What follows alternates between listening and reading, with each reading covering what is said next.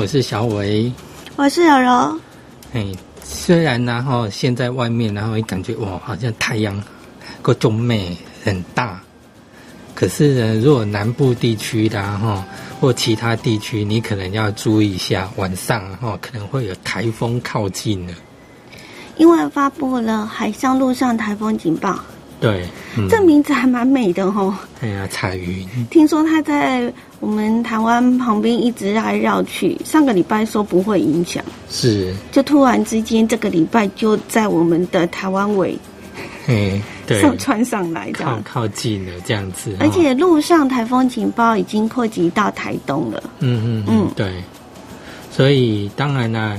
我们终于去年一整年都没有台风来，嗯，那今年终于盼到一个台风过来了。嗯，前几 前哎，昨应该是说前两天，嗯，就是水库都有进账，是因为那时候是梅雨封面的影响这样子。那当然这几天当然也有梅雨封面。好像大概也是这两三天会靠近，那又刚好有这一波台风过来，那可能当然我是希望说可以针对中南部地区啦，吼，可以再注入一些需要的水量。嗯，有雨真的很重要哈。是啊，而且要下对季节哈。而且下对地方。嗯，对啊，像嗯。这一次我们的那个荔枝有没有？嘿，荔枝因为 没有雨，对，该下的时候没有下，所以它长得不好，比较小颗。嗯，没什么果肉，是，要不然就是会会自动落果掉下来这样。然后产量呢，听说变得很少很少，哎哈。对。所以呢，如果今年想要吃荔枝的话，应该呃价钱会比较高一点。但是对于农民来讲呢，他们损失还真的蛮。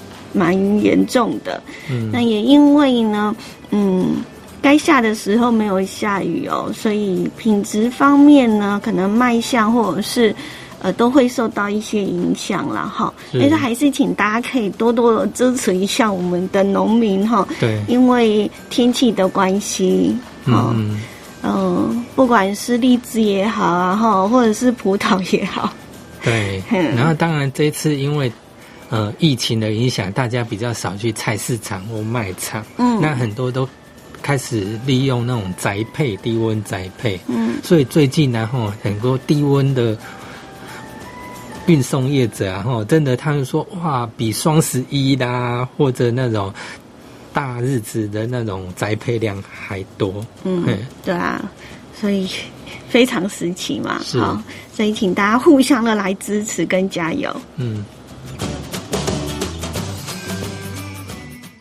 嗯，像现在是六月份嘛，那马上农历然后已经快到五月了。那五月，对啊，五月的日子是什么？五月的日子是什么？端午节，五月，五月初五五日节嘛。嗯嗯，那这一波我们全国三级警戒啊，哈，就刚好哈，就避免大家呢端午节又大量返乡，所以他就警戒到端午。廉价结束呀！以往端午廉价的时候呢，嗯，大众运输工具呢都会加码加班哈。是。但是呢，今年呢是不一样的哈。都尽量减班。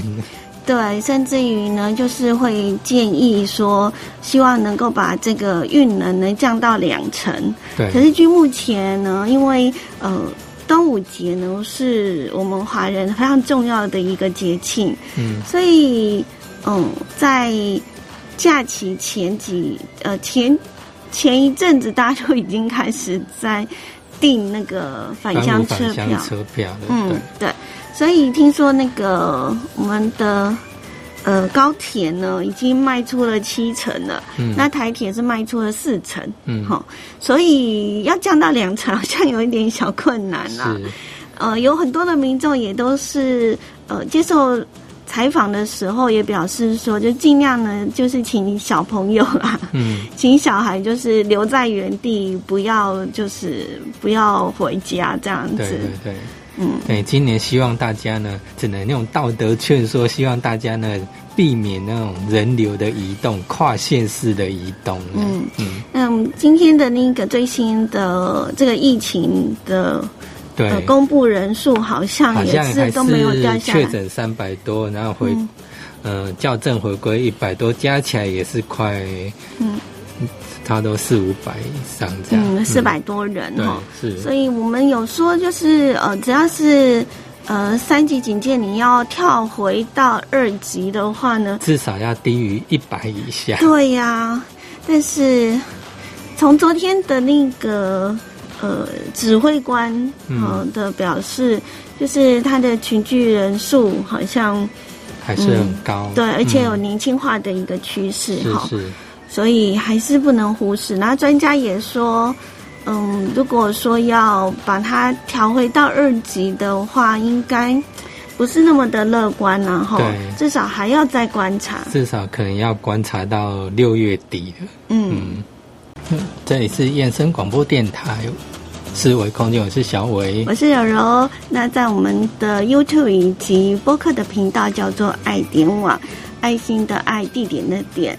网络的网，嗯，那最近呢，好像大家都觉得哇，好像呃，生活上都除了受到局限以外，可能不能自由活动啊，出去都要戴口罩啦。嗯，那生意很多人都受到影响，很多门都关着。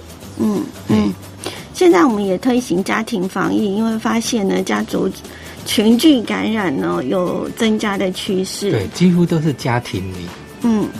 所以呢，嗯，这个我们的花莲市长，他有在那个赖的官方账号当中有推广，就是所谓的家庭防疫的观念，哈，比如说在家也要戴口罩，对，好，还有就是呢，吃饭的时候呢，不要共食，轮流吃，是，嗯，可能煮好之后，大家就分配一下自己的餐盘，然后自己分开一点吃，这样，或轮流吃，怎么办呢？是啊。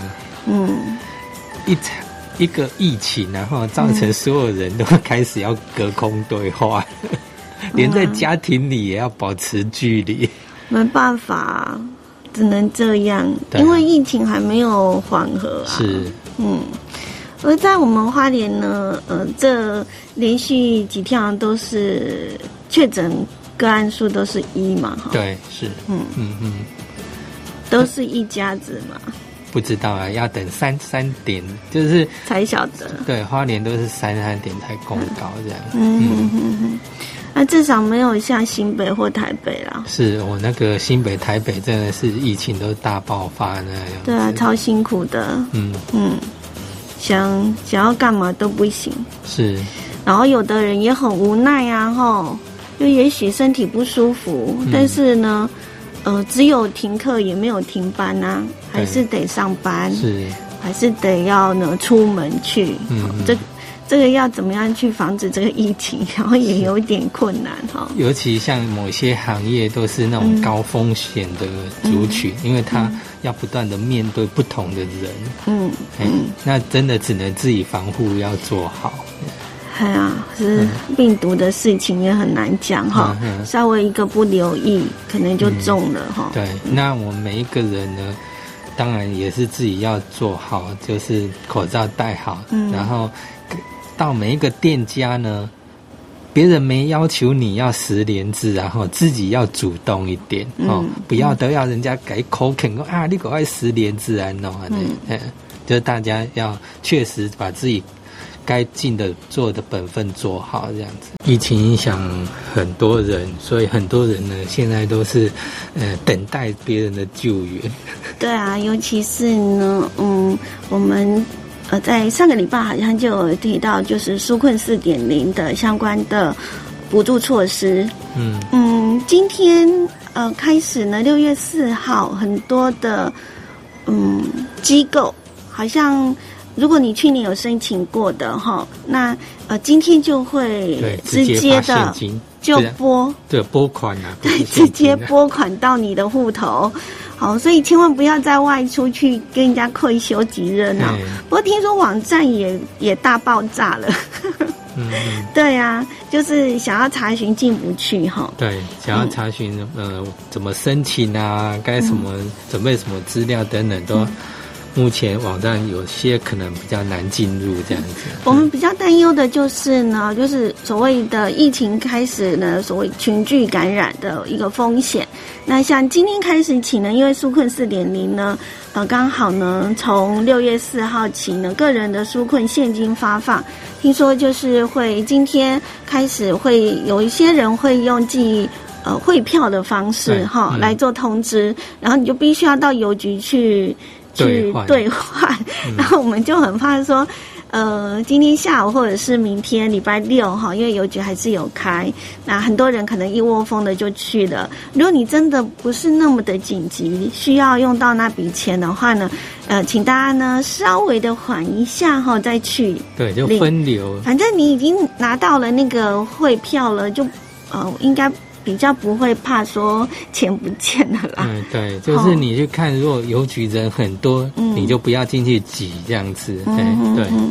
好，那另外呢，呃，这是第一个阶段。那六月七号还有一个时间点，也就是呢，在下个礼拜一开始呢，会有所谓的呃新增个人纾困现金、呃事业纾困申请，还有呢事业纾困贷款等等。好，那这一些就是我们呢，就呃提醒大家，就是尽量的呢去善用所谓的线上申请。对，像现在之前去年，然后你会发现很多人都挤到市公所啦、乡公所就挤爆了这样子。嗯，那今年呢，当然都鼓励你尽量用线上申请。是，就是说你基本上呢，第一个，除非你有自然人凭证，那你就用读卡机自然人凭证来做申请。嗯，那再过来呢？另外一种方法，如果你没有读卡机的话，就准备你的身份证，好，比如健保卡哦，健保卡，还有，嗯，还有户，呃，户口名簿上的户号是。那健保卡是看那个卡片上的号码，对，卡片上啊，因如果没记错，是在左下角，对，左下角，左下角有一个编码哈，然后你的那个户号，好，这两个。资料准备好，那你就可以呢，利用这两组的号码来去做一些的查询跟登录。是，嗯，那嗯，还是希望大家就是可以 善用这一些的线上的哈。那如果真的进不去，也不要，也是要分流啦。对，因为可能进不去了，就表示呢，网络啊系统塞住了啦。哈，所以也是。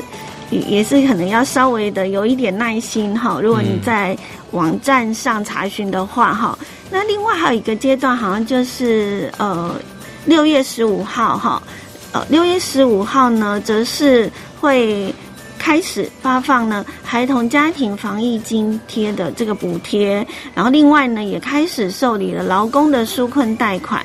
那听说这个劳工纾困贷款呢，就是如果你去年有申请的话呢。那你今年其实不用再提提，就是不用再填写啦。对，好，好像自动的就延下去了，对不对？是，嗯，那有关于呢，呃，这一些的相关的资讯哈，你们都可以呢上网呢去做查询。嗯嗯，那有什么需要补充的，再提醒大家。就是家庭的部分，好像就是针对我们的呃一些。我们上个礼拜有讲，就针对国小学童，或者说有一些特殊境遇的家庭，或者特教学生之类的，都可以这样。对，好像就是三个月四千五，然后还有一个人每每就是每个人发一万块这样子。每位孩童一万块。对，所以总总共应该是有一万四千五。嗯嗯。